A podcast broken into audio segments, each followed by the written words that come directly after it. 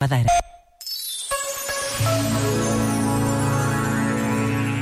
Propôs Agostinho da Silva estes sábios conselhos. Reservemos para nós a tarefa de compreender e unir.